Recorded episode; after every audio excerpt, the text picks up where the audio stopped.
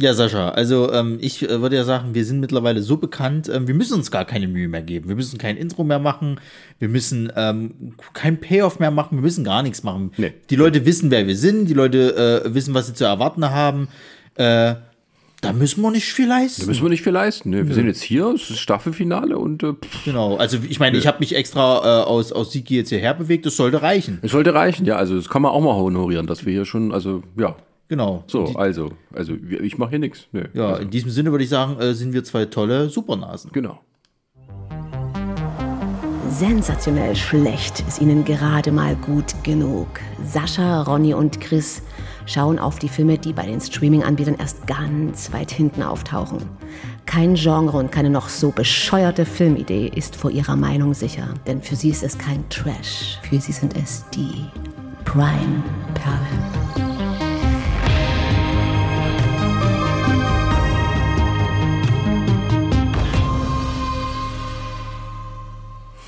Ja, und damit herzlich willkommen zum Staffelfinale. Die fünfte Staffel Prime Perlen liegt hinter uns und ähm, es ist ein schönes Ereignis, weil Ronny und ich sitzen uns wirklich persönlich, körperlich gegenüber, nicht immer nur über das Internet. Aber es tut mir leid, dass es wegen dieser Filme ist. Ja, weil ich muss ja dazu sagen, ne, es ist ja gerade aktuell äh, Pfingstwochenende, es ist WGT-Zeit, das Wave Gothic Treffen findet gerade in Leipzig statt. Heute just ist auch noch äh, Spielfußball Schalke gegen RB Leipzig und Schalke kämpft ja darum, nicht abzusteigen. Ich fürchte, wir haben heute hier eine ähnliche Situation. ja, mit diesem, also ich, ähm, hm. Also Erkläre dich doch erstmal. Du hast ja so ganz toll äh, äh, angekündigt in der letzten Folge, was wir Schönes machen wollen und warst nur so voller Enthusiasmus. Bereust es vielleicht ein bisschen? Ein bisschen ja. Also ich habe ja gesagt, hey, wir müssen das Staffelfinale mit einem Knaller enden, damit viele Leute hier einklicken und anklicken, weil wir ja gemerkt haben, gerade so bekanntere deutsche Komödien, das ist bei uns ziemlich die meist gedownloadeten Folgen. So wie die Einsteiger oder Manta der Film oder halt unsere Traumschiff-Specials. Jetzt haben wir heute gesagt, nein, ich habe es gedacht. Ich sagen, Wir machen- hier nicht mit rein. wir, wir machen die Supernasenfilme. Ich meine, wir haben die Einsteiger schon gemacht. Das ist ja quasi der Abschluss der Quadrologie. Ja, und, und Radio Powerplay hatten wir mal so geguckt.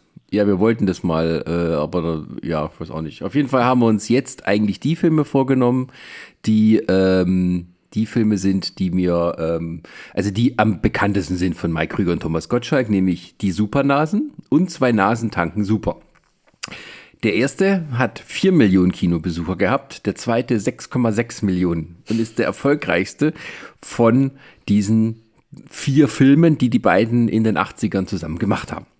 Jetzt muss man noch mal kurz dazu sagen, 6,6 Millionen Zus Kinozuschauer, das ist mehr als die meisten Marvel-Filme heutzutage schaffen im deutschen Kino. Muss, müssen wir noch mal kurz, äh, ja, äh, nur damit das alle wissen. Jetzt muss man dazu sagen, Piratensender Powerplay war ein lustiger Film.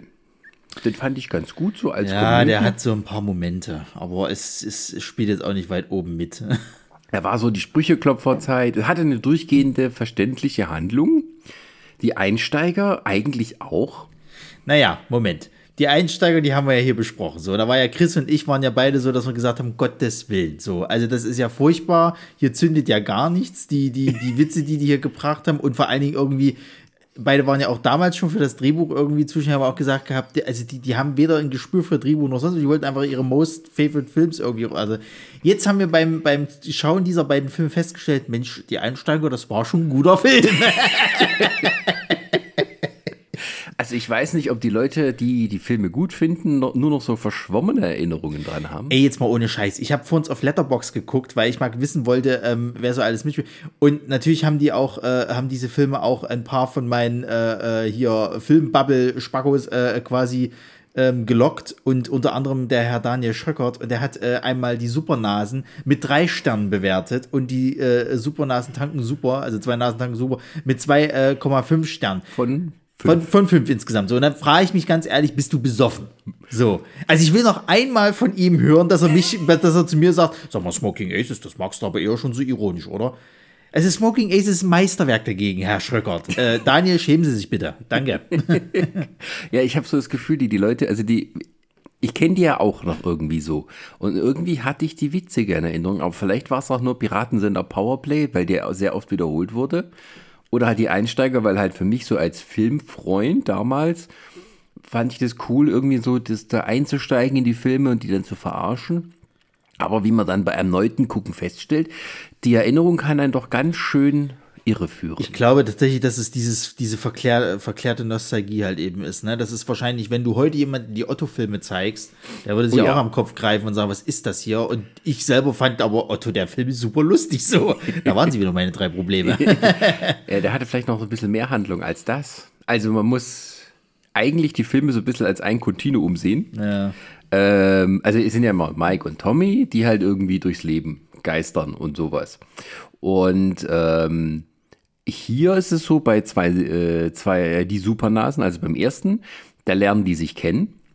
Ähm, er, also Tommy ist Maskenbildner beim Fernsehen und Mike ist Langzeitstudent, der gerade exmatrikuliert wurde, weil er viel zu lange gebraucht hat, um seinen Abschluss zu machen. Mhm. So, und ähm, aber eigentlich geht dann zwei Nasentagen super nahtlos weiter. Ja, so ein fast, bisschen, ja. Fast. Also die arbeiten im ersten Teil als Detektive und haben da immer so Trenchcoats und, und so eine Mütze auf. Und die sind im zweiten Teil am Anfang genauso gekleidet. Also man hat das Gefühl, dass gesagt wurde, hier, da geht es genau weiter. Anders als bei jetzt bei die Einsteiger, weil dann sind sie irgendwie Ingenieure und sowas, also Erfinder. Also, ja. ja. Du, das kann ja auch während der Handlung irgendwie passiert sein, dass sie sich wieder einen neuen Beruf überlegt haben. Ja. Das sind die zwei Kinder, denen man zuguckt, irgendwie heute spielen wir mal Detektive, morgens machen wir mal irgendwie Zoowärter, übermorgen machen wir mal so Wissenschaftler, so, so fühlt sich das an. Ja, es ist, äh, ich weiß auch nicht. Ach ja. Ja, fass äh. doch einfach mal die Handlung zusammen von. Äh, Muss ich? also, also, das ist ja auch sowas. Es gibt ja nicht so eine richtige Handlung. Also, die Supernasen ist im Endeffekt wirklich dass die beiden halt eben, ähm, äh, Tommy wurde gefeuert, aus der als Maskenbildner wurde gefeuert, weil er äh, äh, quasi der Moderatorin irgendwie ein bisschen frech gegenüber war. Und Mike hat natürlich jetzt ja auch äh, Geldprobleme, also beschließen sie kurzerhand Detektive zu werden. So und kriegen dann irgendwie auch einen Fall relativ zu, schnell zugeschustert und sollen quasi die Frau von einem reichen Typen sozusagen irgendwie beschatten, weil er das Gefühl hat, äh, sie betrügt ihn. So. Genau, aber gleich aber er hat das Problem, dass er eben äh, selber eine Affäre hat und dass sie das nicht rauskriegen darf, weil äh, ihr gehört die Firma. Genau. Ähm, das machen die dann auch, also bis wir zu dem Punkt hinkommen, dass sie sie halt im Endeffekt beschatten, passiert naja natürlich noch einiges. Und dann, als sie dann dort ankommen und sie beschatten und dann diese ganze Handlung, gibt es dann noch mal eine neue Geschichte, weil nämlich ein Scheich irgendwo herkommt und der sieht. Thomas Gottschalk zum Verwechseln ähnlich, also und, und aber soll auch noch ein Attentat auf ihn verüben. Also soll just Thomas Gottschalk schnell diese Rolle übernehmen, sozusagen, damit die Attentäter Thomas Gottschalk umbringen und nicht den Prinz. Ähm, spielt auch noch seine Gattin dann wieder mit. Und ähm, ja, irgendwie wird dann in den letzten zehn Minuten dann schnell alle möglichen Handlungsfäden schnell mal noch äh, zu Ende gebracht. Also da ist so etwas wie der Hauch einer Handlung drin. Mike und Tommy als Detektive, die von einer Katastrophe in die nächste stolpern. Ja. Beim zweiten Teil geht es darum, aus ähm, einer Ausstellung in irgendeinem Museum in München wurden äh, die äh, Tigeraugen geklaut. Das sind zwei Diamanten von irgendeinem Maharaja im Wert von mehreren Millionen D-Mark, die eine Gangsterbande klaut.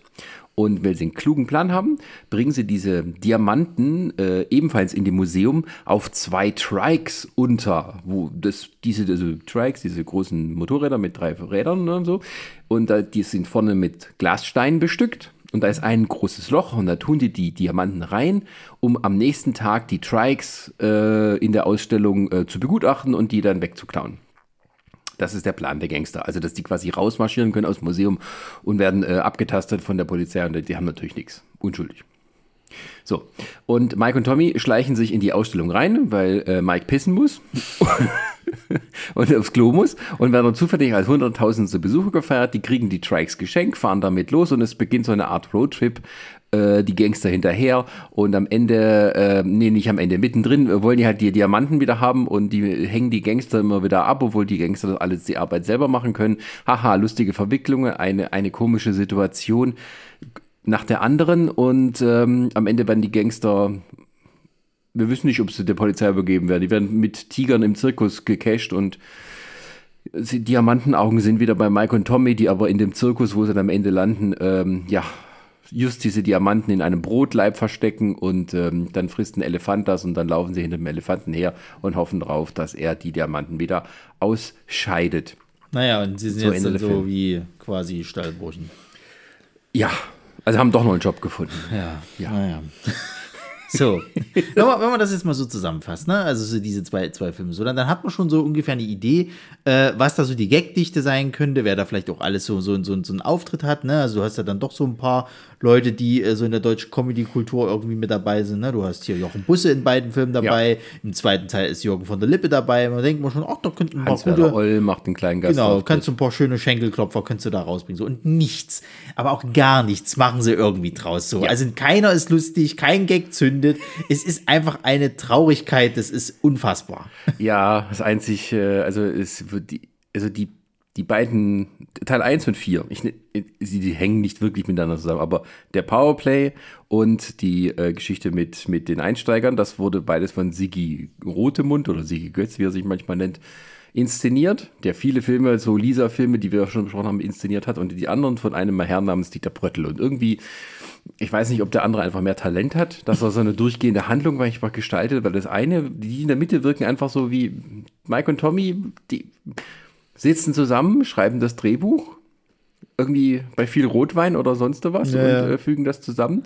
Und ähm, dann müssen die das halt filmen. Und das machen die alles irgendwie im Sommer am Wörthersee und haben Spaß dabei, lassen sich bezahlen. Weiß der Teufel, was sie in der Freizeit zu sich nehmen. und wir kriegen das dann vorgesetzt und das Publikum fuhr darauf ab.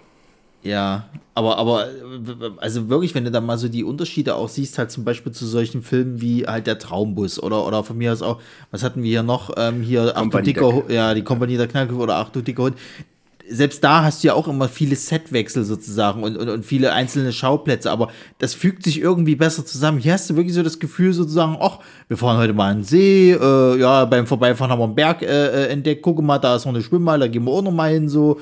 Genau. Also, also es, hat so ein Gefühl von, äh, also diese, das ist immer so äh, kleine Sketch-Sachen sind, sagen wir es jetzt mal so, jede Situation. Ähm, das findet man häufig in dieser Art der Komödien irgendwie bei den anderen Sachen, die wir besprochen haben, da hat das alles irgendwie ein bisschen mehr Charme gehabt. Weißt du, wie sich das angefühlt hat? Das ist wie hier in Leipzig, wenn die Stadtmusiker quasi halt nur 15 Minuten Zeit haben, äh, äh, um an einem Punkt zu spielen und dann müssen sie schnell weg, weil dann die Polizei kommt oder das Ordnungsamt und sagt so, so Jungs, ähnlich fühlt sich das hier an, dass die vielleicht keine Drehgenehmigung hat, so komm, eine Stunde da haben wir Zeit, machen wir mal äh. schnell und dann fahren wir mal weiter. Ja, ja, da, da kann ich dir durchaus zustimmen. Ähm, äh, weißt du was, ich, ich äh, rede mal weiter, ich hole mal meine Notizen, die habe ich nämlich vergessen. Ja, das können wir machen. ähm, also wie gesagt, ich gehe mal schnell schon auf die Figuren ein. Ähm, wie gesagt, Mike Krüger und, und Thomas Gottschalk sind beide da, Tommy. Ähm, die spielen sich halt selber, sind auch in dieser Welt komischerweise bekannt. Das habe ich auch nicht gerafft, weil es gibt tatsächlich Personen, die die halt erkennen aber äh, sie werden halt als normale. Das sind Metagags, die muss man Ja, Metagags, genau. Versuche so. nicht eine, eine. Also, es ist nicht so, dass es in diesem Universum Mike Krüger und Thomas Gottschalk die Fernsehstars gibt und Mike und Tommy die lustigen Loser aus dem normalen Leben. So ja, ist ja. es nicht. naja, dann hast du halt im ersten Teil hast du halt einmal äh, noch die, die äh, Lucy, das ist die Tochter des Geschäftsmannes und der und der äh, Frau, die, äh, wie heißt die, Lucy Sasse irgendwie, glaube ich. Äh, also die, diese Firma heißt Sasse und ja. die Lucy ist die Tochter, die, die Tommy am Anfang mit einer Sekretärin verwechselt und natürlich hast du gleich gesagt, aha, Love Interest für Tommy und zack, bumm, exakt richtig geraten. ja, und äh, Mike hat im, im, ersten natürlich auch eine Freundin, die aber sich schon mehrfach immer wieder so, so eine On-Off-Beziehung ist das halt eben und äh, was gibt's noch für äh, Figuren? Ja, und dann gibt's halt viele Nebendarsteller sozusagen. Also du hast einmal irgendwie ein, auch, auch Herren, also, also auch Leute wirklich, die halt in beiden Filmen auftauchen in anderen Rollen. Es gibt zum Beispiel einen Herrn, der ist im ersten äh, Teil ist er Englischlehrer halt irgendwie oder, oder so, so, so, so für, für so, so englische TV-Sendungen, wo es so um Übersetzen geht quasi halt, ist er da irgendwie Moderator. Im zweiten ist er dann irgendwie äh, äh, Kurator für, glaube ich, so einen Künstler oder was weiß der Geier. Ja. Du hast äh, äh Jochen Busse in verschiedenen äh, Rollen, also der ist natürlich immer irgendein Depp, dem was Schlimmes passiert sozusagen halt.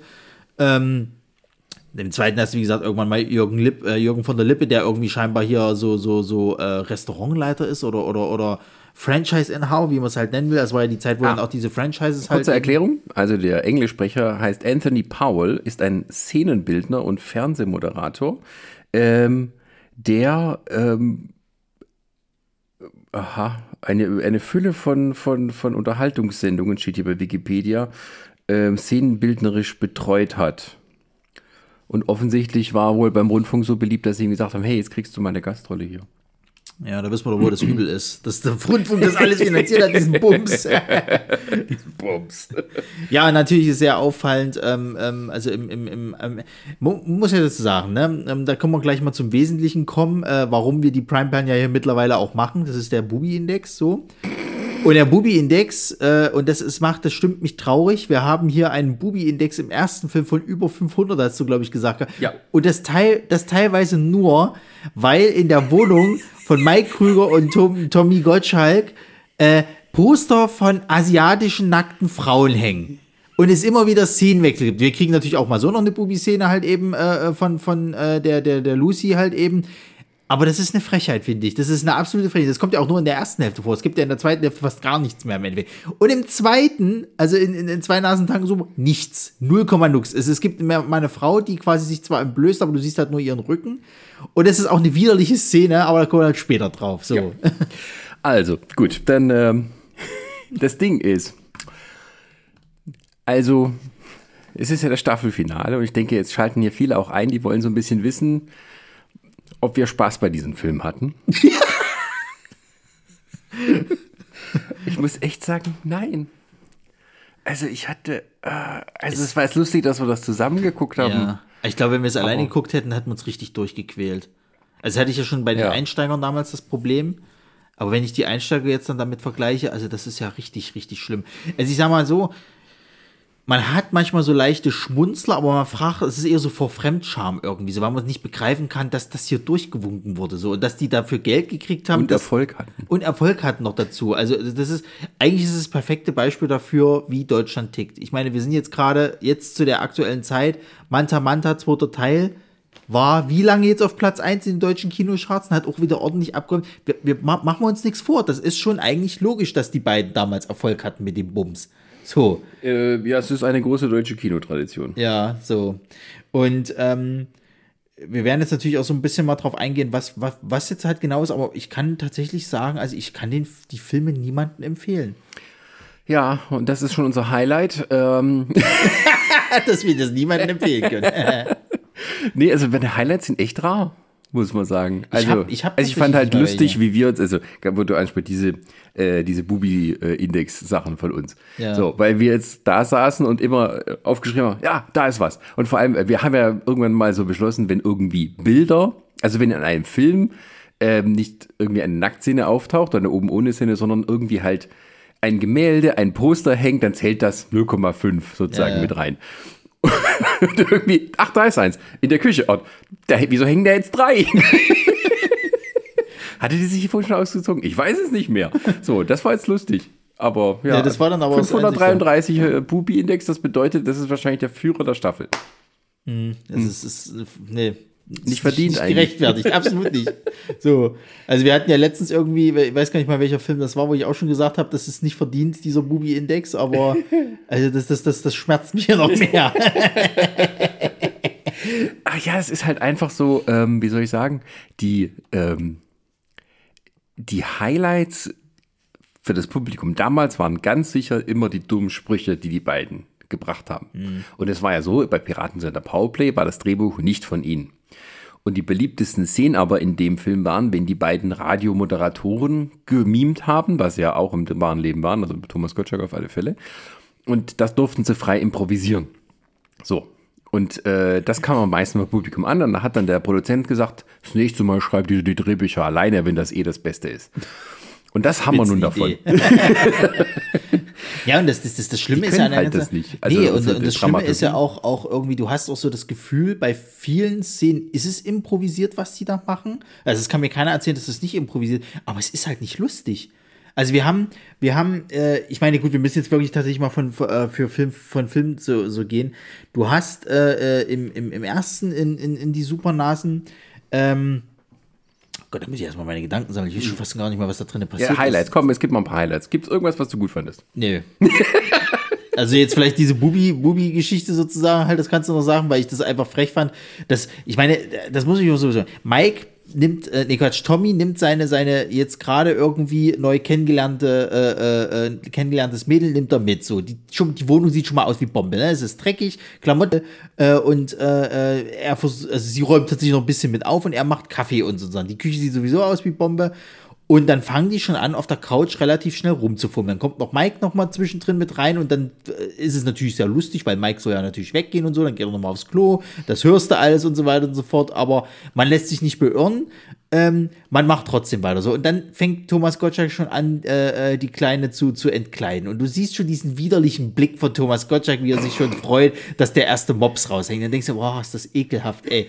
Äh, und, und es soll jetzt nicht die letzte ekelhafte Szene von Thomas Gottschalk in dieser Richtung sein. Ja, also wie Thomas Gottschalk beim Knuschen zu gucken, ist auch Das ist schön. auch ekelhaft, weil der, der wirklich, also es gibt ja diese Filmküsse halt und so weiter und so fort und Thomas Gott, du merkst auch, wie die Darsteller nicht so richtig Bock drauf hat, so. Und er voll die Zunge rein und so weiter und so. Ich frage mich immer bei dem ganzen Kram, weil ja auch seine Frau immer mit dann in den Filmen mit dabei ist, was sagten die eigentlich dazu? Oder was hat die damals dazu gesagt? Weil die sind ja auch nicht mehr verheiratet. Keine Ahnung. Also die spielt ja auch dann wieder mit in allen Filmen Ja, ja. Ähm, als so eine edle Nebendarstellerin, einmal als was als Fatima, also als arabische Prinzessin. Äh, sie f- f- schminkt sich auch so, also nicht schminkt sie, so wie man das sagen. Äh, die hatte immer, wenn man die gesehen hat, die Thea Gottschalk immer so ein Flair für besonders ausgefallene äh, Kleidung und hat auch immer viel solche Klunker getragen und sowas. Die sah immer ein bisschen aus wie so eine jemand, der eine, so eine Wahrsagerin auf dem Jahrmarkt nachstellt. So, äh, ohne ihnen jetzt zu nahe zu treten wollen, aber sie war immer ein bisschen eine äh, aparte Erscheinung. Und hier hat man sozusagen in die Handlung integriert, keine Ahnung. Also vielleicht fand sie das auch toll, wenn sie ihren Mann mit rumknutschen. Ich weiß jetzt nicht, worauf die Leute stehen, ne? man will die ja auch nicht verurteilen. Ähm, aber ich muss das nicht sehen.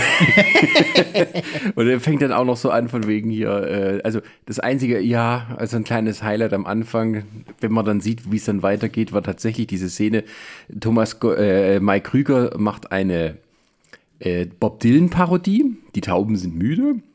Und ähm, seine Freundin ist sauer auf ihn, beschmeißt ihn mit Zeug, beschimpft ihn, weil er irgendwas gemacht hat und ihr nicht zuhört. Und er singt weiter, komplett mit Gitarre und Mundharmonika äh, um den Hals geschnallt und sowas. Und äh, Wut in Brand äh, fleucht sie dann davon, weil er offensichtlich das Ausleben nicht auf die Reihe kriegt. Was weiß denn ich?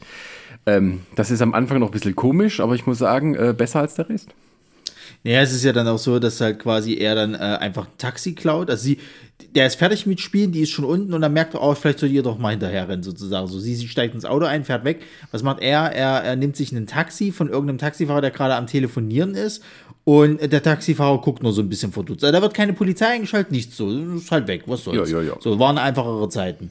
Und ähm, unterwegs steigt dann Thomas Gottschalk halt zu ihnen in das Auto und sagt halt, er muss jetzt halt ins, ins, ins äh, äh, ja, Fernsehstudio und so weiter und so fort. Das interessiert aber Mike Krüger nicht, sondern er fährt seiner Freundin nachher. Und so, dann haben die so ein bisschen geplänkelt und so weiter und so fort. Dann streiten die sich kurz an der Ampel, halten dadurch den Verkehr auf.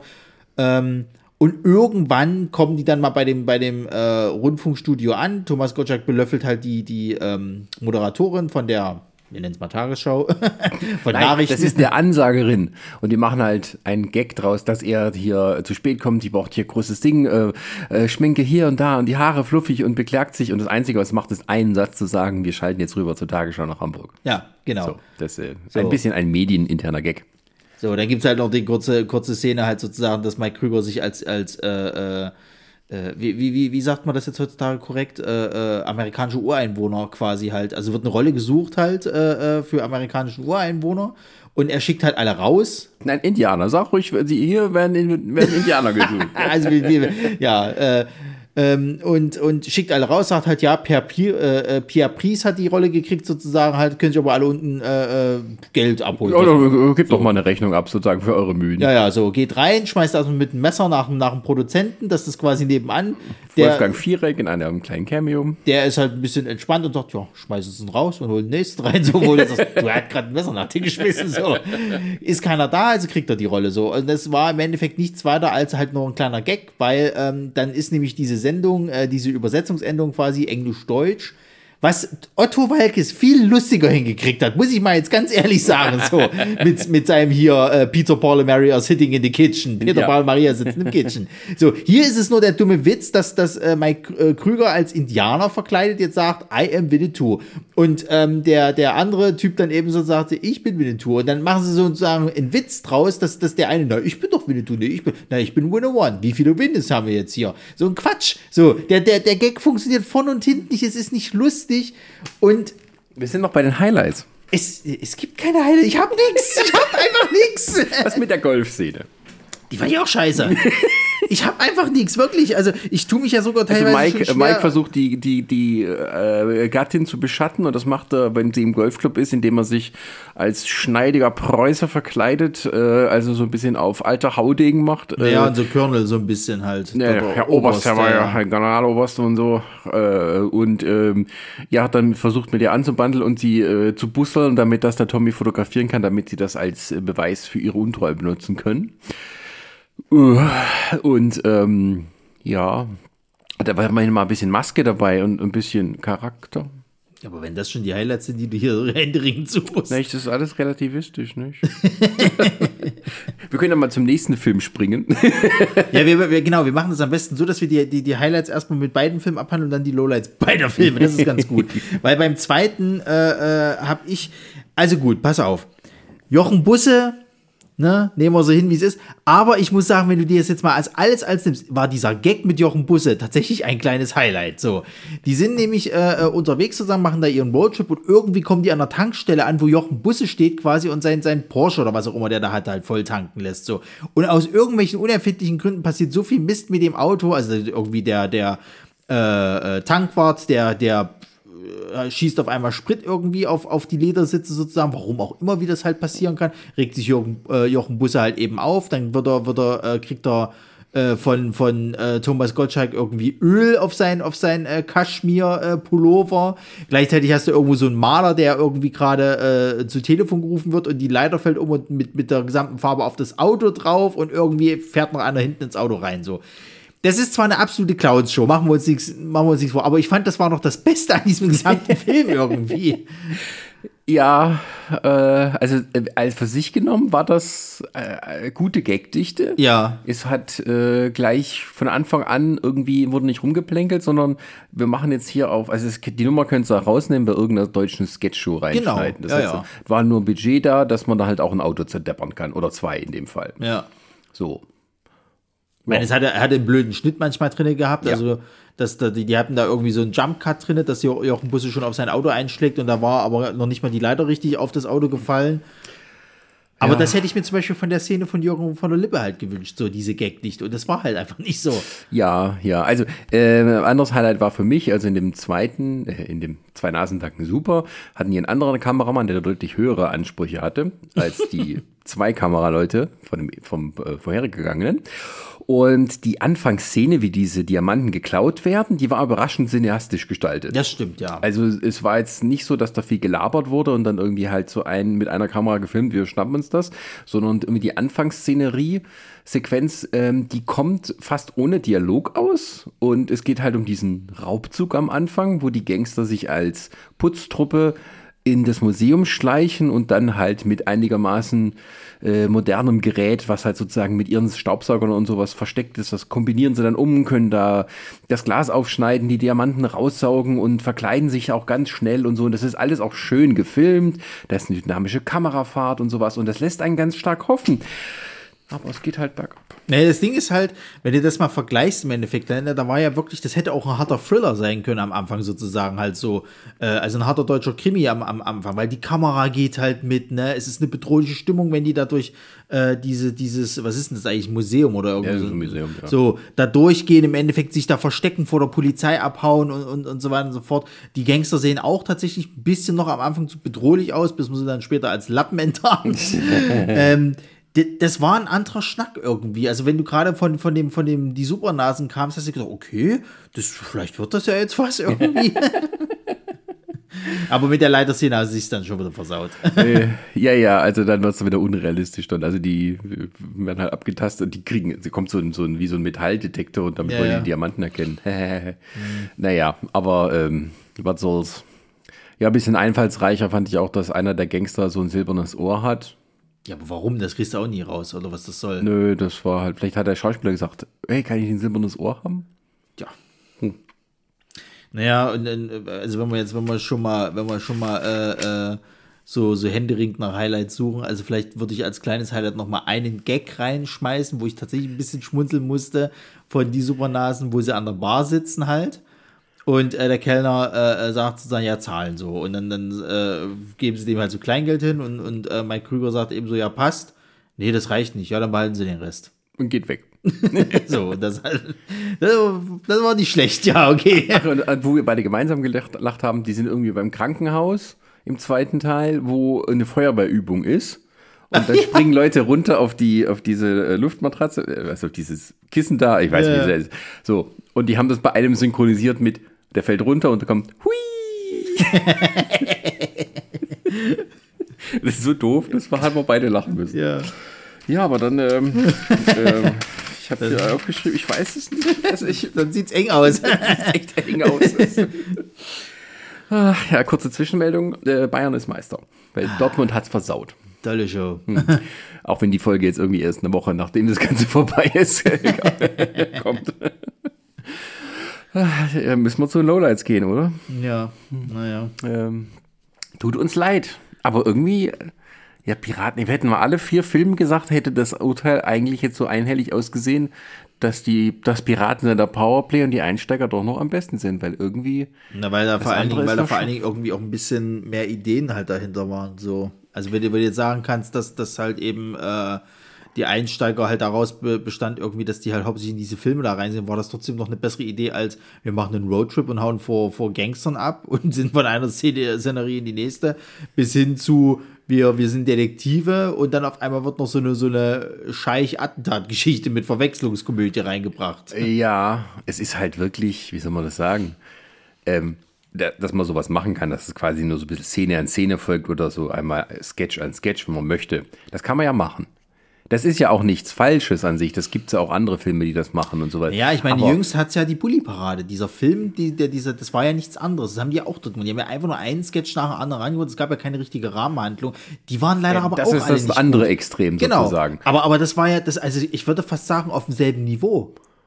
Nee, der, der Bully-Parade-Film war besser als das. Ja, nur. Also das jetzt sei jetzt mal dahingestellt, dass er besser war. Aber wenn du jetzt mal von dem, von dem ausgehst, wie die sich das überlegt haben, wie dieser Film ablaufen kann, war es auf demselben Niveau. Ja, ja, ich sage nicht, das, das kannst du ja so machen. Das Problem ist halt einfach, das ist halt echt nicht mehr witzig, was die machen. Also Mhm. ich meine das jetzt nicht im Sinne von, das ist nicht witzig, das ist nur noch beleidigend. Ein bisschen Rassismus, Sexismus ist auch alles dabei. Jeden äh, Fall. Äh, äh, äh, da da äh, seid unbesorgt. Aber die Gags zünden halt nicht mehr. Das sind halt nur Dummsprüche, solche äh, Zoten, die die halt bringen, die in ihren Dialogen. Das ist halt ihr Markenzeichen. Und das ist die Hälfte der Filme immer. Und das ist halt, äh, wann geht's denn weiter? Und dann ähm, den, bei den äh, Tanken super beim zweiten Teil. Das zieht sich auch ewig, weil die immer diese Roadtrip-Szenen reinbringen müssen, damit sie auf 90 Minuten kommen, weil dafür sonst langt die Handlung nämlich nicht. Und ähm, ja, das meiste zündet halt nicht. Das macht doch auch keinen Sinn. Und du denkst dir immer, und dann kriegen die immer so tolle Frauen ab und denkst, das ist alles so unrealistisch. Ihr seid zwei hässliche Vögel. Vor allem ich Mike kauf Krüger euch das nicht ab. Mike Krüger kriegt ja zwei Frauen sozusagen ab und das ist auch geil. Also, ein Lowlight ist ja die Liebesbeziehung von Mike Krüger. Ja. Im ersten Teil äh, ist er ein schlechter Freund und trotzdem läuft die eine ihm hinterher und verzeiht ihm auch und sowas. Im, im, im, im äh, Zwei Nasentagen super, da nehmen die einfach zwei Anhalterinnen mit auf ihrem Weg durch die Lande und mit der einen geht sofort ab bei ihm, das ist die Krankenschwester. Und als die dann äh, ja, die Anhalterin zu ihrem Ziel bringen, schenken ja beide diesen Damen die Diamanten, weshalb sie ja dann die ihnen hinterhergehen müssen, um die Diamanten wiederzukriegen. So, das heißt, der schenkt ihr einen Diamant, sagt, es ist nur Glas, aber schöne Erinnerung an mich. So, dann kommt er wieder, schleicht sich in der Krankenhaus, sagt, ich brauche diesen Stein wieder. Dann werden die verfolgt von Gangstern, äh, die hauen ab durchs Fenster und ähm, lassen die die zurück. Quasi die Gangster kommen mit gezückter Waffe und so, bedrohen die noch. Und dann denkst du dir, äh, holt er die irgendwie wieder ab? Nö. Dann sind die im Zirkus, wo die die Olle vom Tommy holen. Oder also den Diamanten holen wollen. Und dann tut er sich mit einer Kontortionistin äh, zusammentun. Und die Krankenschwester spielt nie wieder eine Rolle. Ja, ja, mit der geht er ja auch irgendwie in die Kiste, ne, weil die sich so ein bisschen verbiegen kann und Zeug machen kann und bla. Ja. Und sagt dann irgendwie so, äh, ach, ich hatte eine ganz extreme Nacht gehabt und bla. Das. Uha. naja, so. Gehen wir mal durch, Lowlights. Äh, ja, äh, ich würde bei dem ersten gleich mal anfangen. Also, was ich ja interessant fand, 30 Minuten sind wir im Film und wir wussten immer noch nicht, worum ging es jetzt eigentlich. Ja. So. Äh, weil, weil, weil irgendwie Szene an Szene an Szene und, und was, was ist denn jetzt, worum geht es denn hier eigentlich so? Und es wird halt auch nicht besser, weil irgendwann denkst du dann so nach dem, nach dem Motto halt so, okay, geht es jetzt also darum, dass die zwei diese Frau beschatten sollen? Ähm, und dann passieren da halt noch so ein paar Dinge sozusagen so. Und dann kommt diese Scheichgeschichte noch irgendwie um diese Ecke, diese Verwechslungsgeschichte. Und so, was soll denn das jetzt noch auf einmal? Und am Ende traut sich der Film, alles in zehn Minuten aufzulösen. Also alle, alle Handlungsstränge. Diese, diese Verwechslungsgeschichte, da, da kommt dann noch eine, eine, eine Geschichte mit einem Waisenhaus, was Geld braucht, noch mit rein zwischendrin. Äh, du hast auf einmal ähm, die, die äh, Geschichte mit dem, mit dem, ähm, mit der Dame, die halt eben hier äh, ja scheinbar fremd geht, das muss auch noch aufgelöst werden. Die Mädels, das, die Beziehung, das muss noch abgefrühstückt werden und so weiter und so fort. Und, und du denkst, ihr könnt doch jetzt nicht einfach nur die letzten zehn Minuten verwenden, einfach alles irgendwie zusammenzumauscheln. So. Ist ja nicht so wichtig. Ja, absolut nicht. Es geht nur darum, halt wirklich zack, zack, zack. Ja, äh, ja, stimmt. Also es ist halt, ähm, es gibt nichts dabei, was einen bei der Stange hält. Bei dem Piratensender Powerplay war es nämlich so, die betreiben ja einen illegalen Radiosender, weil das damals nicht gab. Und die werden immer verfolgt vom Bayerischen Rundfunk und seinen Häschern und eigentlich geht es nur darum, äh, dass wir da, dass die denen immer entkommen müssen. Äh, und die haben ein Angebot von Sponsoren und sowas, dass das alles dass sie das richtig mit Geld betreiben können und so, oder Verfolgungsjagd. So, dann weißt du immer, das sind die Guten, das sind die Bösen, die müssen immer denen entkommen. Wie können wir das lösen? Ja. Bei die Einsteiger, okay, so ein äh, Stückchen nach dem anderen und da gibt es Gangster, die wollen die Technik haben. Wie können die die abhängen und sowas? Hm, Ist alles klar. Hier, who cares? also, wen interessiert das? Also, du hattest ja zwischendrin die Vermutung geäußert, weil die, äh, die Ehefrau, ähm, die zockt die Leute beim Pokern ab, die hat auch so ein bisschen das Gefühl, hat man das Gefühl gehabt, beim Golfen zockt die die Leute ab. Ist die vielleicht eine geheime Betrügerin? Macht die so ihr Geld? Ähm, weiß der Ehemann nicht davon, dass die ein Doppelleben führt und dann kommt er auf die Schliche? War leider nichts, war eine gute Idee, aber es war leider nichts. Also die spielt ja ab der Mitte auch keine Rolle mehr, weil diese Scheichgeschichte da reinkommt. Ja, weil du musst ja auch mal auf der Zunge zergehen lassen, dass ja äh, äh, das auch nie so richtig aufgelöst wird. Es wird ja am Anfang etabliert, okay, er hat das Gefühl, seine Frau betrügt ihn. Und wenn dem aber nicht so sein sollte, dann sollen sie sie im Flagranti erwischen, wie sie irgendeinen anderen küsst, sozusagen, oder mit irgendeinem anderen anbandelt, damit er dann quasi die Firma übernehmen kann. So. Genau. Und fein raus ist aus der Sache. Weil er ja natürlich auch eine Affäre hat. So. Das wissen wir zu dem Zeitpunkt noch nicht, aber das ergibt dann später Sinn so, ne? Anfang und Payoff, so nach dem Motto so. Und dann am Ende ist es aber so, dass die das tatsächlich so dann inszenieren, dass sie mit dem Scheich oder beziehungsweise Thomas Gottschalk dann sozusagen halt was hat, um ihn im Flagranti zu erwischen. Er wiederum geht dann dahin, sagt, ja, lass die Finger von meiner Frau. So, ach, du bist eifersüchtig, Mensch. So, ja, natürlich bin ich eifersüchtig, du bist meine Frau und so weiter. Friede, Freude, Eierkuchen. Auf einmal sind die wieder zusammen, so nach dem Motto. Es geht nicht mehr darum, dass sie jetzt auf einmal irgendwie... Die Frau weiß zu dem Zeitpunkt schon, dass er sie bescheißt. ja, ja, es ist vollkommen egal. So, dann hat sich alle wieder glücklich. Halleluja. So. Also wenn die noch wenigstens ihn betrogen hätte, dass sie sagen können, okay, wir verzeihen uns beide, wir sind wieder zusammen. Ja, Du bist ein alter, hässlicher Sack, dich mag ich. Ja, irgendwie so, aber nicht so. Das Nö. spielt dann keine Rolle mehr so. Dann hast du äh, ähm, noch zwischendrin ja diese, das kommen wir ganz zum Schluss nochmal mit rein, dass auf einmal äh, äh, die zwei Freundinnen von Thomas und Mike äh, quasi vom, vom Militär abgeführt werden, weil sie als Terroristen verdächtigt werden, die quasi dem Scheich umbringen wollen. So. Und dann schleicht sich Mike Krüger dann noch irgendwie äh, da bei irgendeiner Bundeswehr irgendwie ein, gibt sich da als, als, als Oberst aus und, und nimmt die zwei quasi mit. Da rennt dann der General von denen dort noch hinterher und versucht die dann zu gehen. Das führt auch absolut ins Nichts. Ja, also ein großes Leuteid ist, dass uns viele tolle Action-Szenen einfach vorenthalten werden.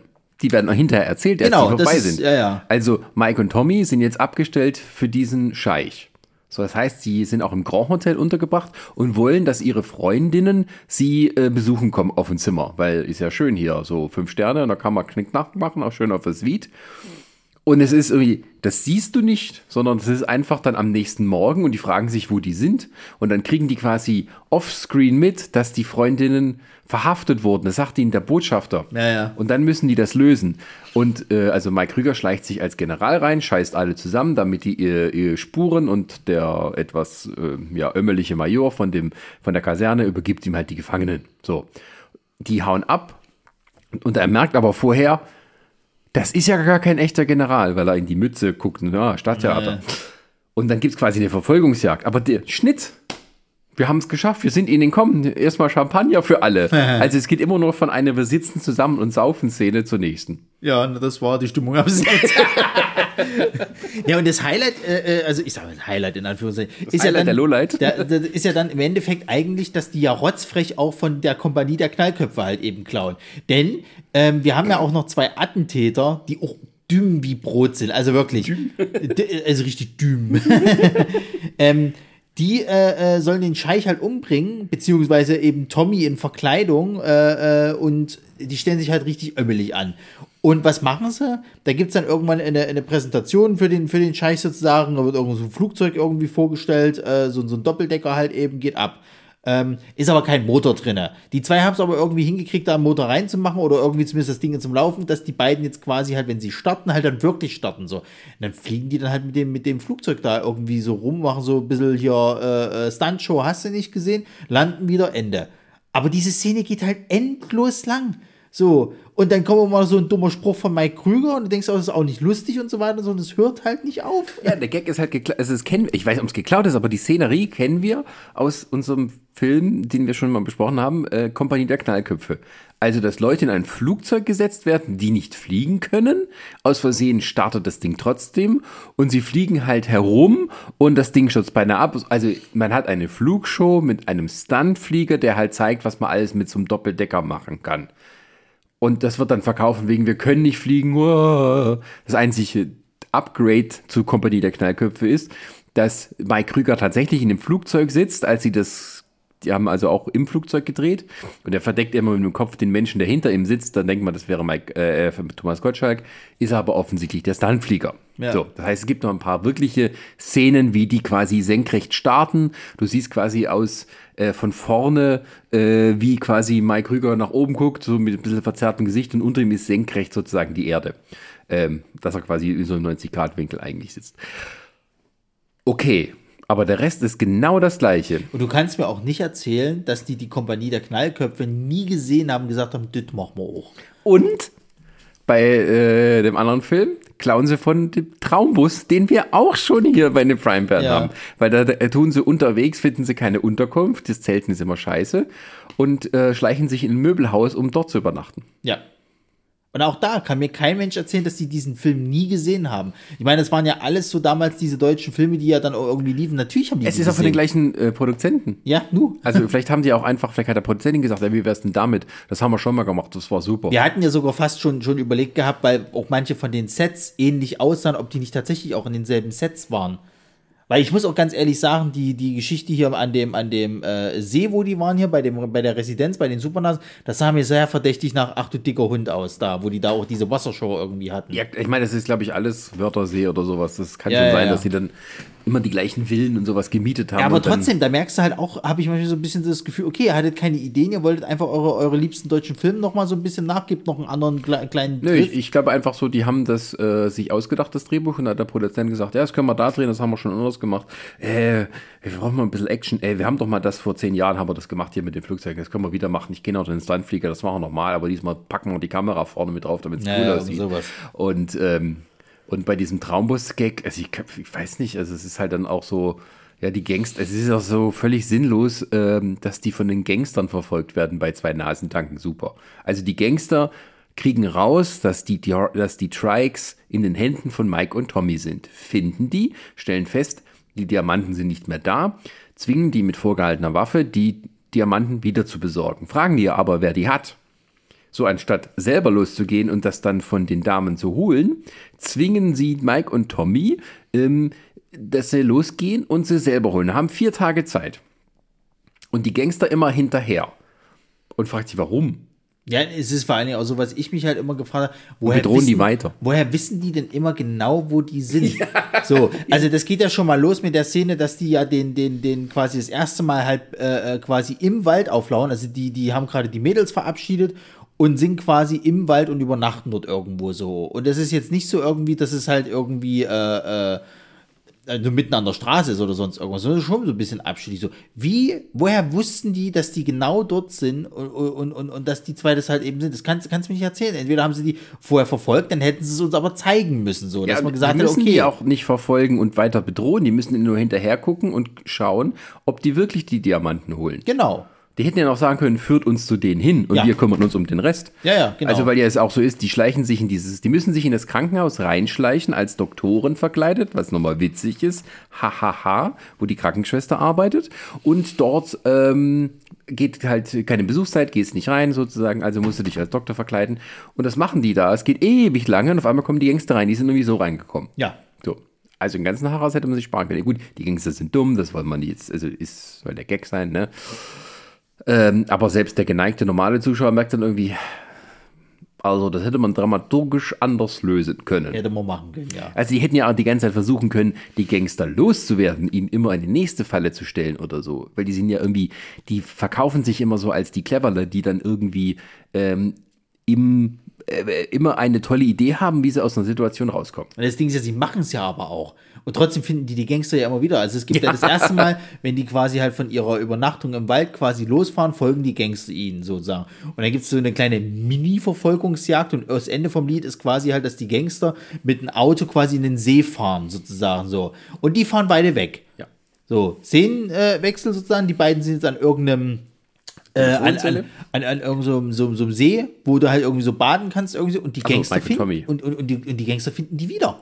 So, Ja. die haben jetzt das Auto in der, in der Zeit gewechselt und die haben jetzt dann quasi von, vom normalen Auto auf, auf so ein Mini irgendwie gewechselt und finden die die halt wieder. So, und diese Szene, dass die quasi da an diesem, an diesem See sind, die ist so unnötig für diesen ganzen Film. Das ist einfach nur, die wollten mal schnell noch baden gehen irgendwie so und, und bla. Weil die Gangster auch da schon wieder zu denen sagen, Jungs, ihr habt jetzt noch vier Tage, nein, Moment, dreieinhalb Tage Zeit, um Und diesen- hier ist diesen ein Kram Zettel mit unserer Telefonnummer, den haben wir quasi vorhin vergessen, euch zu geben. Genau. Und der Gag ist einfach, die sind im Wasser und natürlich, äh, keine Ahnung, ob der Zettel also noch um die Zahlen zu erkennen sind, dann, Ja. wenn es nass wurde. Und, und, und das sind irgendwie so, so 15 Minuten, die, die, die hätten nicht sein müssen so.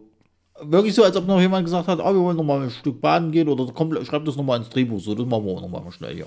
Ja, und äh, was haben wir noch? Ja, äh, rassistische Scheiße möchte ich mit reinwerfen, als Ja, bitte. Lowlight. Denn im ersten Teil gibt es eine, äh, äh, eine Geschichte, da werden sie quasi von. Also wir hatten das ja schon mit diesem Poster, ne? Asiatische Frauen. Es kann mir auch keiner erzählen, dass nicht einer von beiden einen Fetisch für asiatische Frauen hat. Ich vermute, es ist Mike Krüger. So. Weil Thomas Gottschalk ja eher so die ganzen Blondinen immer irgendwie die ganze Zeit angrabbelt, aber ich bin stark sicher, dass. Ich glaube, Mike Krüger hat ja auch bei den Einstellungen dann die Asiatin, oder? Ja, das war, glaube ich, also jetzt das zu wissen, dass er quasi dann sich in dem vierten Teil eine asiatische Love oder japanische Love Interest Ja. Darstellerin äh, holt, das äh, ist schon ein bisschen verdächtig. Genau, so, weil einmal hängen halt die ganze Zeit diese Poster rum und so weiter und so fort. Und dann später haben wir eine Szene, da sind sie scheinbar in irgendeinem, so was ist denn das, ein Spa oder sowas halt, oder keine Ahnung, und, und, und werden dann halt eben gewaschen von asiatischen Frauen so. Also so eine, äh, ja, also asiatische Massage. so irgend sowas in Aber der es ist Richtung. auch nur wieder Käse. Also die haben dann so, ja, äh, so Klischee-Klamotten an und so eine Schminke und Genau. hauen auf die drauf. So. Äh, weißt du, das ist jetzt das Rassistische an der ganzen Sache, der Song, der dazu gespielt wird. da läuft nämlich im Hintergrund ein, ein Musikstück dazu, wo irgendeine Frau die ganze Zeit Ding Ding sagt. Irgendwie. Genau, ding das, dong, ding dong. ey, da denkst du ja, das ist doch nicht euer Ernst. Und im, im zweiten Teil geht's auch weiter. Ja. Also da sind die, das ist auch so eine bescheuerte Szene. Die sind in einer Disco. Also, die haben die beiden Weibers aufgeschnappt, fahren halt abends in irgendeine Disco, weil die wollen noch tanzen gehen. Gehen da rein, setzen sich hin und dann beginnt auf einmal eine ganz andere Szenerie. Irgendwelche Typen in Lederklamotten kommen rein und wollen Stunk machen.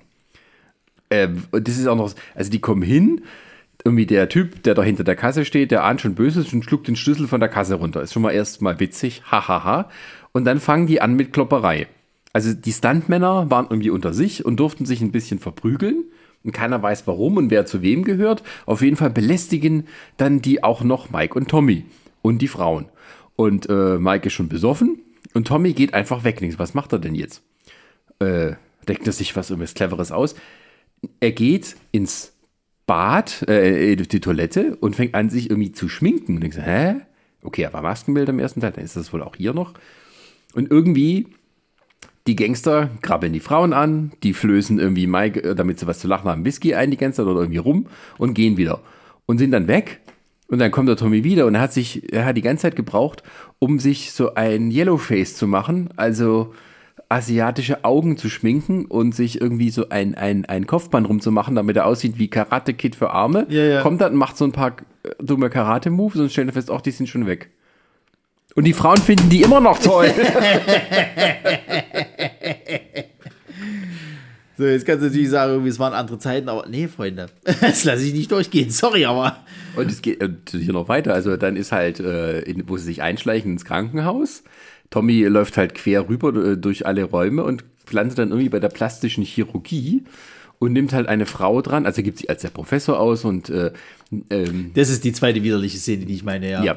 Und äh, legt den Arm um sie und begrabbelt sie erstmal, weil es um eine Brustoperation geht, fasst sie erstmal an, darf sie sich vor ihm ausziehen und dann geht es nur darum, Brustverkleidung, weil die hat schon ziemlich große äh, äh, äh, Brüste und äh, er meint, sie will verkleinern, aber sie meint, ihr Mann sagt, noch größer. Und dann sieht man halt von hinten irgendwie, wie sie sich vor ihm auszieht und das ist der ganze Jeck. Ja, und Thomas Gottschalk ist halt, funkeln halt die ganze Zeit die Augen. Das ist widerlich so. Also auch, wo er, wo er sie, sie so irgendwie die Brust dann anfasst und so weiter und so fort. Ähm, wie dieses dreckige, eklige Grinsen dazu die ganze Zeit. Also, du hast es ja, du hast es ja dann so schön ausgedrückt, er kann froh sein irgendwie, dass heute irgendwie keiner mehr seine alten Filme da irgendwie guckt und wenn er sich dann heute irgendwie anstellt, ja, aber darf er nichts mehr machen und so weiter und so fort. Also, äh, nee. Ja, und dann, also bei Piraten seiner Powerplay gibt es auch so eine Szene, wo die beiden sich irgendwie in so ein ähm, Internat einschleichen und Ja, mit jungen 18-jährigen Mädels dort in der Umkleide rumhängen und sich als Lehrerin ausgeben. Also machen sie so auf manche mögen es heiß für ganz Arme und äh, sind da in der Umkleide, wo die auch alle nackig rumlaufen und so und ähm, ja, ja, das, passt alles zusammen. Ja, und also generell auch so, also das, das ist dann auch so ein Lowlight von mir, so diese, diese unnötigen Szenen. Also wir hatten es jetzt gerade schon mit dieser Schwimmbad, äh, also mit dieser Schwimmteich-Szene. Ähm, du hast auch so ähnliche Szenen im, im, im, äh, bei den Supernasen an sich, also bei, bei dem ersten Teil äh, gehabt. Und ich finde auch eine Szene im, im zweiten, die steht auch so dafür, da kommt halt nach dieser Schlägerei in der, in der Bar kommt so ein Typ, das ist dieser Englischlehrer aus dem ersten quasi halt, der kommt dann zu denen an und sagt, oh, ihr habt ihr so tolle Dreiecks da draußen, wollt ihr die denn verkaufen? Preis spielt keine Rolle. So, nee, wollen sie nicht und so weiter und so. Ja, ach, ihr wollt nicht verkaufen, dann tausch mal einfach und gebt den Schlüssel, nimmt den Schlüssel irgendwie, oder ich glaube, Gibt es dann seinen Rolls-Royce und er nimmt den so, und er nimmt das so, ohne dass irgendjemand was sagt, nee, so, also hast du eine Macke oder was, verpiss dich so. Aber das ist halt einfach so, es wird halt einfach gemacht. Dann fahren die dem Typen hinterher, haben zwischendurch noch mal eine Polizeikontrolle, weil Mike Krüger fährt, das hätte ja auch Tommy fahren können, aber nein, der Mike fährt und äh, fährt zu Stängellinien, haben dann irgendwie noch eine kurze Polizeikontrolle, aus der sie sich rauswurschteln, kommen dann an so einem Haus an, wo eine Kunstausstellung ist und dann kriegen wir mit, dass der Typ äh, scheinbar der Assistent von dem Künstler was weiß ich was, aber Tommy wird dann äh, äh, als der Künstler sozusagen verwechselt und der stellt sich dann dahin Weil und er noch dieses Yellowface anhat Genau. und diese äh, und stellt sich dann so hin, im Endeffekt, dass er, soll er irgendwie was zum Besten geben, währenddessen ist halt Mike ein bisschen besoffen und so weiter, aber auch nicht, das ist nicht lustig. Also äh, dem, äh, Tommy improvisiert dann eine Rede als Künstler bei dieser Vernissage, wo halt lauter hochnäsige Kunstkenner sind, also eine Verarsche von reichen Leuten, die keine Ahnung haben. Äh, es, die, die, die Gemälde sind auch einfach nur so rote und schwarze Dreiecke auf weißem Grund, Ja. also so moderne Kunst. Ähm, und er labert halt irgendwas vom Pferd und alle so, ja, ja, ja, ja wie tiefsinnig. Und ähm, es zündet halt nichts. Nee, und es ist halt auch einfach nur dafür da, um dieses Dreieck zurückzuholen. So. Und dann ist das halt passiert und denkst du, das war schon wieder eine halbe Stunde, die hätten wir uns sparen können. Genau, und das, die kommen wieder zurück mit dem Trike und die anderen warten, also die beiden Frauen warten auf sie und fragen, wo habt ihr denn so lange geblieben? Also, die waren da zwei Stunden lang vor dem Ding gewartet, die wurden gerade äh, körperlich angegriffen, sexuell belästigt und ihre Männer hauen einfach ab. Ja. Und die hätten, die hätten das Trike klauen sollen, die Ja. beiden Frauen. Ja. Einfach sagen, verf- fickt euch. Ja, das wäre ja auch vor allen Dingen spannend gewesen. So, dann hätten die die Mädels halt irgendwie noch mal suchen müssen. Dann hätten wir vielleicht, wir haben sogar eher noch an die Szenen Ja. gekommen, an die anderen. Naja, und das größte, größte Lowlight finde ich tatsächlich im zweiten von unnötigen Szenen ist ja diese Burger-Szene mit, mit äh, äh, Jürgen von Lippe. Die haben ja nicht nur diese Dreiecks gewonnen, sondern auch eben gleichzeitig, dass die dort essen gehen können. Die Das haben so Gutscheine für so eine Burgerkette gewonnen. Also man muss, äh, kleiner Kontext, äh, Mitte der 80er, Anfang der 80er und dann dann ab Mitte der 80er hat sich dann äh, McDonald's und Burger King langsam in Deutschland ausgebreitet, aber auch nur sehr langsam, in, vor allem in großen Städten äh, gab es dann halt so die ersten Burgerketten. So, und das ist eine Parodie da drauf. Und damals war das auch so für die Deutschen ein großer Kulturschock, wie sozusagen minderwertiges Essen, so auf schnell hier gemacht, den Leuten vorgesetzt wurde. Die Leute sind halt alle hingegangen und äh, das konnte man überhaupt nicht verstehen, wie man sozusagen so äh, Rotzessen, ähm, also es war dann für die Leute nur so Rotzessen, die Kritiker, ähm, da halt zu sich nehmen konnte. So, und dieses Ganze wird schnell serviert und so, hat alles, das ist alles amerikanische Kulturimperialismus, der hier reingesetzt wird und so. Das ist der Kontext, so muss man das sehen. Und dann taucht er als Jürgen von der Lippe auf, ähm, der weiß nicht, wo er ist, weil in jedem äh, Stadt gibt es jetzt so einen Laden. Und äh, der hält eine große, geschwollene Rede, was das alles für Burger gibt und hat so eine ganze Brigade, sagt er auch so, an äh, Kellnerinnen und noch einer äh, äh, eine Band, also eine Kapelle, die halt spielt so, trara, und da hast halt lauter hübsche Mädels und sagt auch so, ja, das Auge ist ja mit, 6, wie das, 85, 60, 90 ja, ja. ist immer unser Anspruch. Erstens sehen die nicht so aus und zweitens ist es noch schlimmerer Sex. gut, kann man das Weil die Mädels auch sehr jung aussahen. Ja, ja, ist auch eine Parodie, gut, bla bla. Äh, alles geht ja immer so voll drauf auf diese Burger. Natürlich. So. Und ähm, dann denkst du dir, okay, wie ändert das? Kriegen die die Burger und die schmecken halt scheiße und sowas? Oder macht halt noch so Witze, ist unser vegetarisches, unsere vegetarische Burger sind einfach zwei Brötchenscheiben. Ja, ja. So, dann kriegen die das geliefert. Irgendwie, die geben sich so mit einer, wie heißt das, so Feuerwehrkette einfach ja, ja. einmal weiter. Und dann denkst du, was passiert jetzt? Und es passiert, dass die Kinder am Nebentisch anfangen, Foodfight zu machen. Die bespritzen sich mit den Ketchupflaschen und dann haben die äh, vier, also Mike, äh, Tommy und die Freundin, irgendwann genug von diesem äh, Geschmiere und gehen.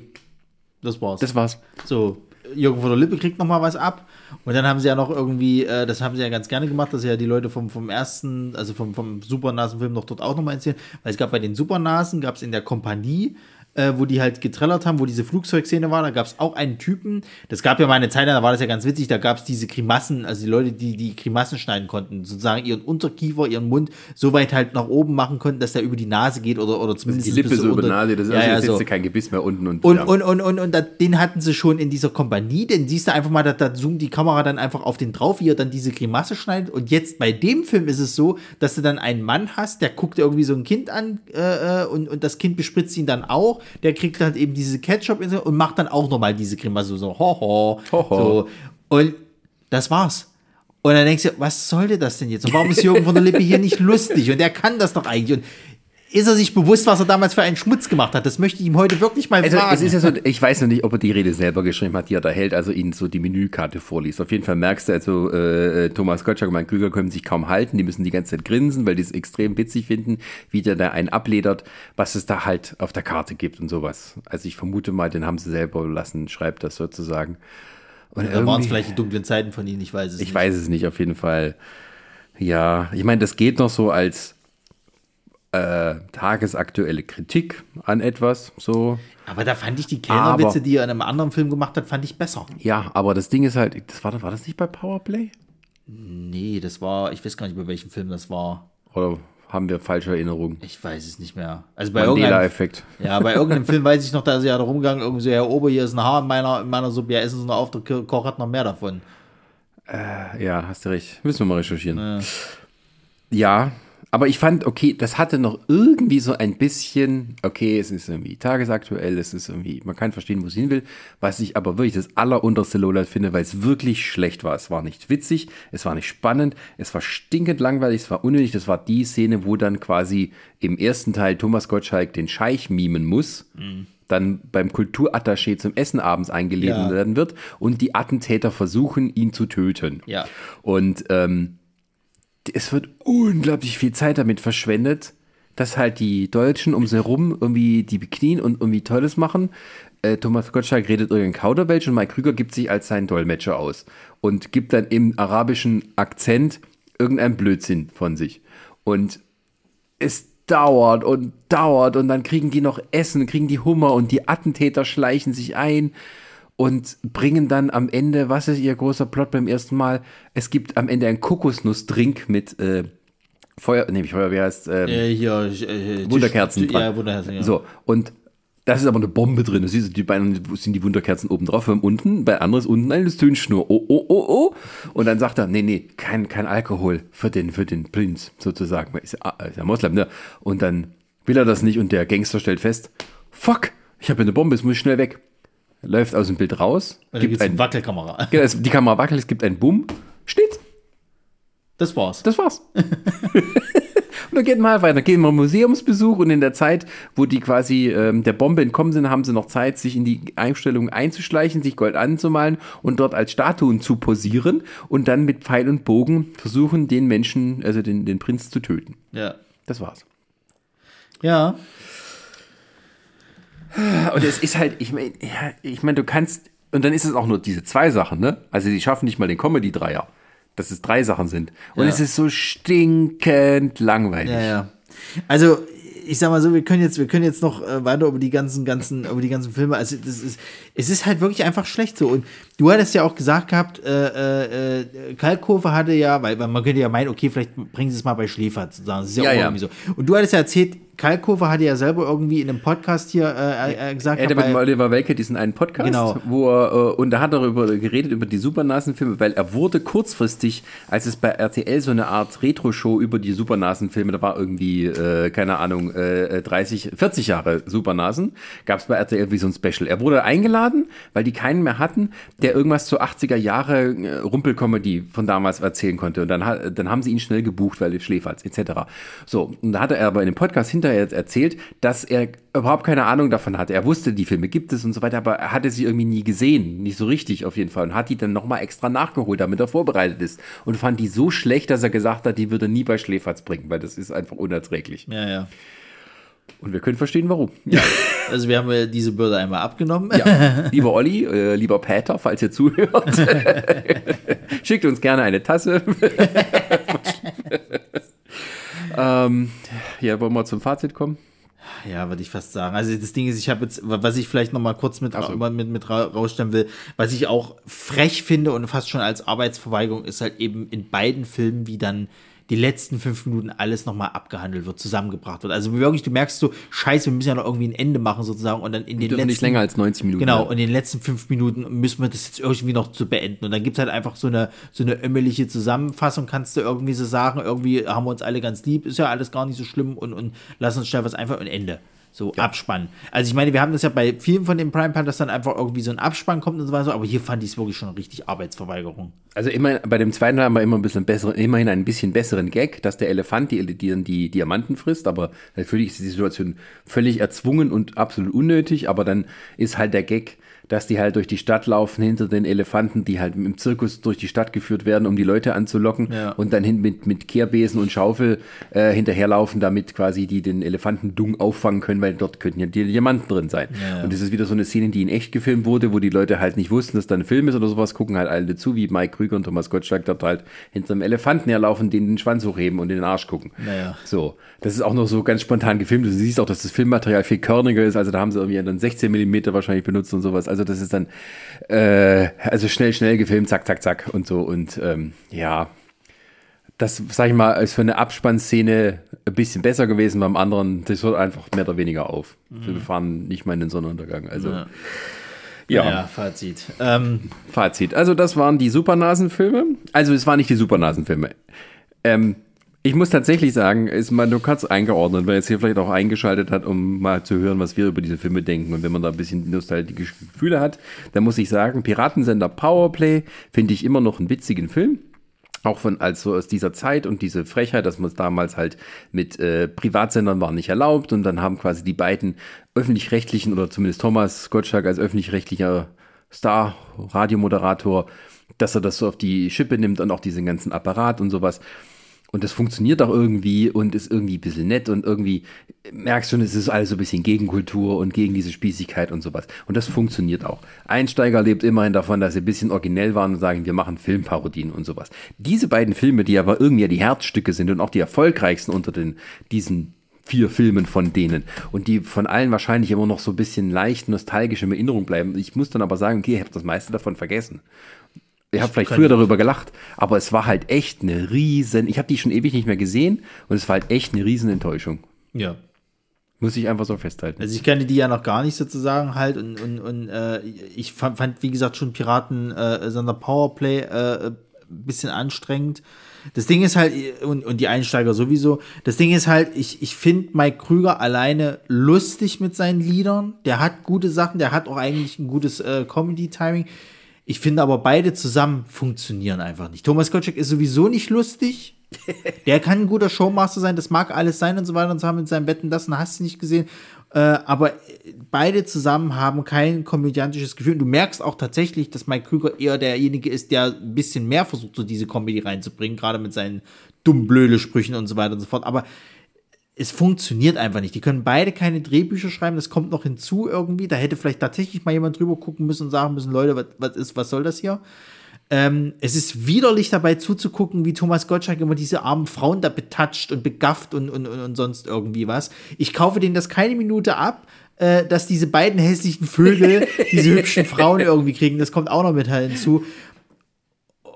Und ja, wirklich halt, die, diese, diese Filme sind stinkend langweilig so. Also wirklich, du quälst dich da echt durch so. Und dann muss ich ganz klar sagen, also, ähm, wenn ich es jetzt mal zusammenfasse, ähm, der, der, der Supernasenfilm würde von mir eine Prime-Perle noch kriegen, weil es tatsächlich diesen Witz mit den Kellner, okay, gönne ich ihm. Mhm. Und diese asiatischen Poster, das hatte schon zumindest, zumindest ein bisschen, dass du sagen kannst, okay, das, das, das, das, äh, äh, äh das ist schon schräg.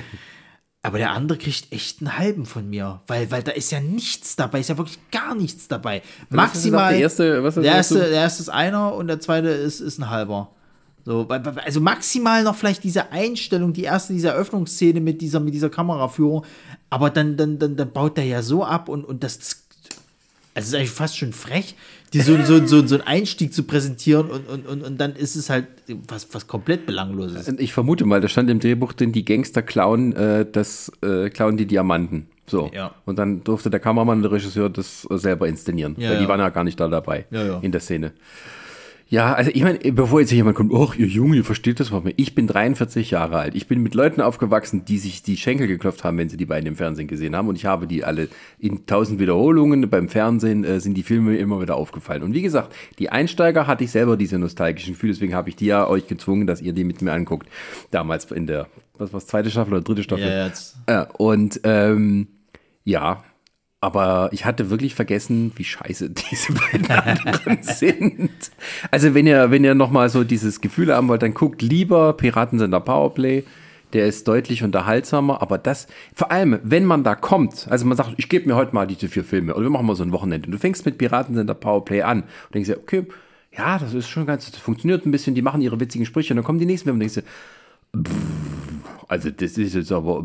Vor allem hast du ja noch Bock auf die Einsteiger, so nach dem Motto, ne? Ja, und das ist halt, wenn du denkst, 1984, äh, was war da noch im Kino? Also das ist das Jahr, wo dann auch irgendwie Ghostbusters und irgendwie nur 48 Stunden und Beverly Hills Cop und so ein Scheiß alles im Kino lief. Und das war dann das deutsche Pendant, das, und das war alles erfolgreicher als das.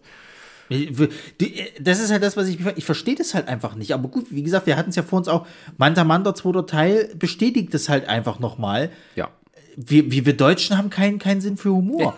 Also ich meine, ich merke das jetzt halt auch, die, die Sachen, die wirklich lustig sind, laufen alle auf irgendwelchen Streaming-Sendern oder Media-Centern so. Es, äh, äh, wir hatten ja hier mal von den Discountern, hatten wir ja mal bei Nürzig gesprochen. Ich habe mir jetzt mal mit Resa dieses äh, Almania angeguckt hier, mhm. diese Alman-Geschichte hier von dem Typen, der früher bei, bei hier äh, den, den Waititi-Leuten mit dabei war, wo der hier diesen deutschen Lehrer halt spielt in so einer, in so einer ähm, durchmischten Klasse halt im Endeffekt super lustig alles so. Da ist Comedy, das ist alles dabei, Comedy-Talent, ne? Man weiß damit umzugehen, wie ist es jetzt irgendwie, dass man als Deutscher halt eben so einen Stock im Arsch hat, irgendwie so, gleichzeitig auch noch ein bisschen rassistisch ist und Vorurteile vielleicht hat, gleichzeitig aber eben auch die Schüler gut inszeniert, dass das keine nervigen Drecksplagen sind.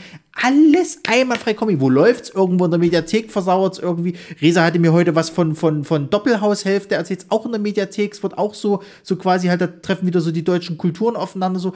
Das ist alles gut. Und ich frage mich, warum hat denn so eine Scheiße Erfolg? Ich verstehe es nicht so. Und ich verstehe es auch bei der Scheiße nicht, weil es gab ja dann damals auch früher sowas wie Otto der Film. Der tausendmal besseres komödi komödiantisches äh, Ding an. Du hattest Ja. vorher die Kompanie der Knallköpfe, die lustiger waren. Das war, und Ach, der war bestimmt Hund. kein großer Erfolg. Ne? Das waren Ja. also Filme, die so unter ferner liefen, liefen. Genau. Aber die haben deutlich mehr Spaß gemacht als das. Wie das hier. überrascht ich war von Ach du dicker Hund, dass der so lustig ist. Ich hatte das nicht auf dem Schirm. Und se selbst wenn es nur, weil er so scheiße lustig ist. Ja. Also weil es halt, weil es halt irgendwie dumm ist, aber es macht dann irgendwie, es unterhält einen. Selbst beim Traumbus hatten wir mehr Spaß, weil, weil das irgendwie doch dann immer so eine lockere, leichte Atmosphäre Ja, und war. da war deutlich auch mehr so äh, Sex und und und bisschen, Ja. äh, sagen wir mal, ja, kannst du auch streng sagen, okay, das ist auch sexistisch, dass die Frauen da immer nackig sind. Aber es hatte irgendwie ein bisschen Charme, es hatte ein bisschen Leichtigkeit. Hier ist alles so gezwungen.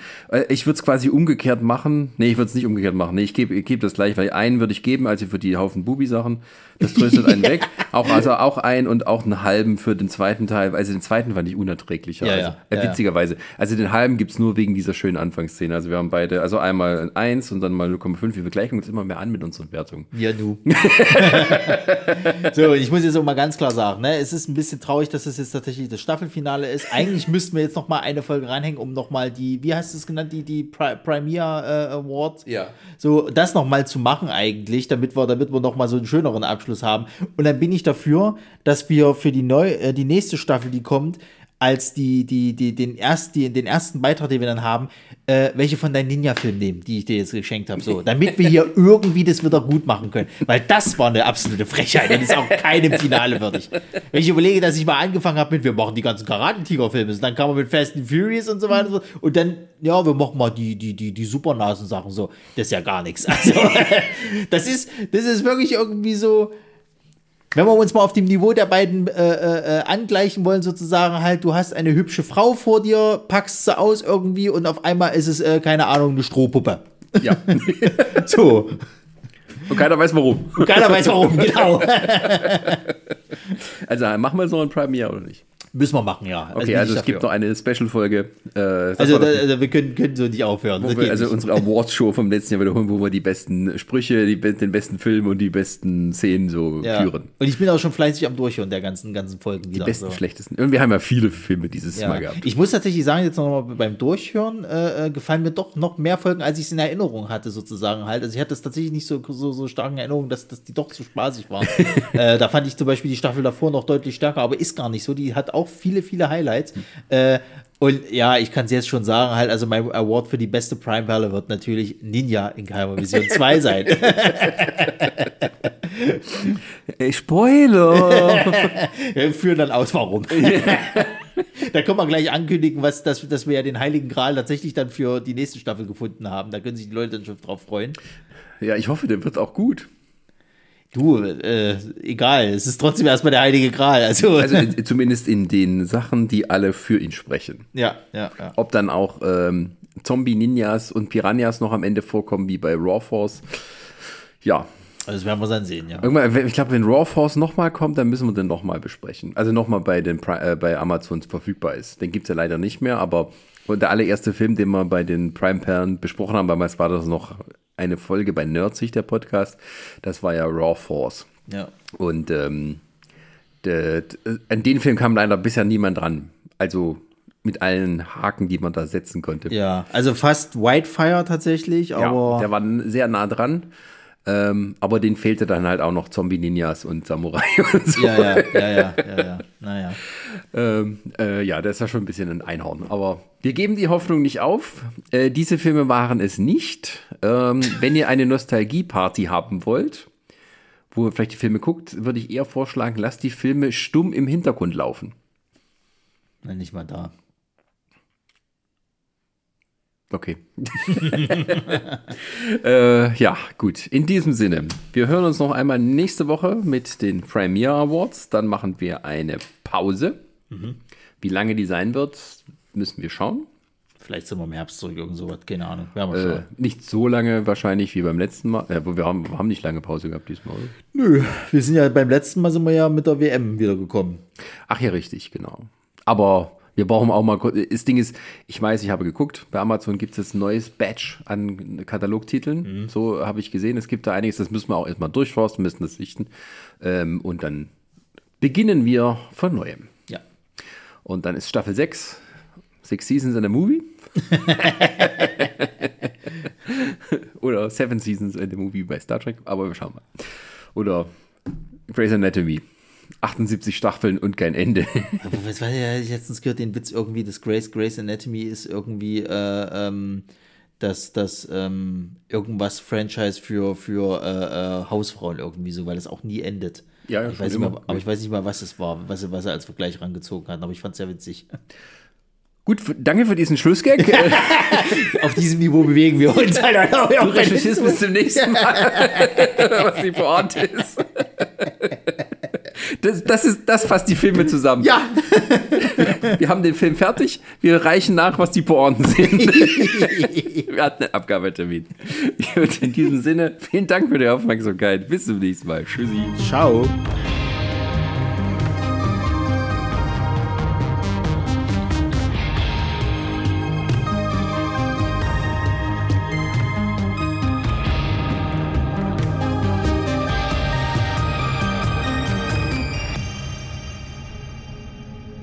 Lamare Audioproduktion.